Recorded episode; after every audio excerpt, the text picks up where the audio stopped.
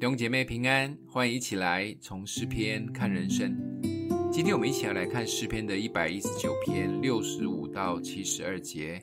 耶和华，你向来是照你的话善待仆人，求你将精明和知识赐给我，因我信了你的命令。我为受苦以先走迷了路，现在却遵守你的话。你本为善，所行的也善。求你将你的律例教训我。骄傲人编造谎言攻击我，我却要一心守你的训词。他们心蒙脂油，我却喜爱你的律法。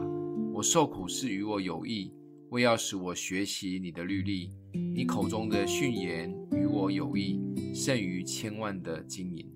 我们有时在受苦的时候，会自我解嘲说要把吃苦当吃补，但多少人真的觉得受苦是对自己有帮助的呢？特别在受苦的当下，很煎熬的日子里，这些苦会让我们软弱，走不下去，甚至对神充满了怀疑。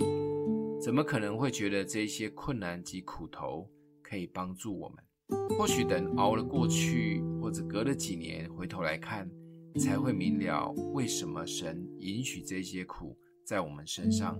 但当受苦的当下，真的很难。伟大的作家及神学家 C.S. Lewis 在他的书《痛苦的奥秘》中，他把痛苦理解为一种恶，是上帝为了人类的益处而掌管的，像是一个扩音器，为要唤醒沉睡的罪人，救他所需要的警醒。相信上帝是一个最不愿意看到他孩子吃苦的父亲，但有时候为了我们生命的好处，也帮助我们可以真实经历他的话语及信心，不得不容许撒旦在我们身上有一些作为。就像诗人说的：“受苦有益，是为了可以真的学习理解神的话语。神知道靠着我们对他话语的信心，一定可以胜过这一切的难处，甚至走过这个过程。”我们才会好好的珍惜他的话语，甚至珍惜到胜过对千两黄金的喜爱。相信若是主同意的苦，对我们都是有益的。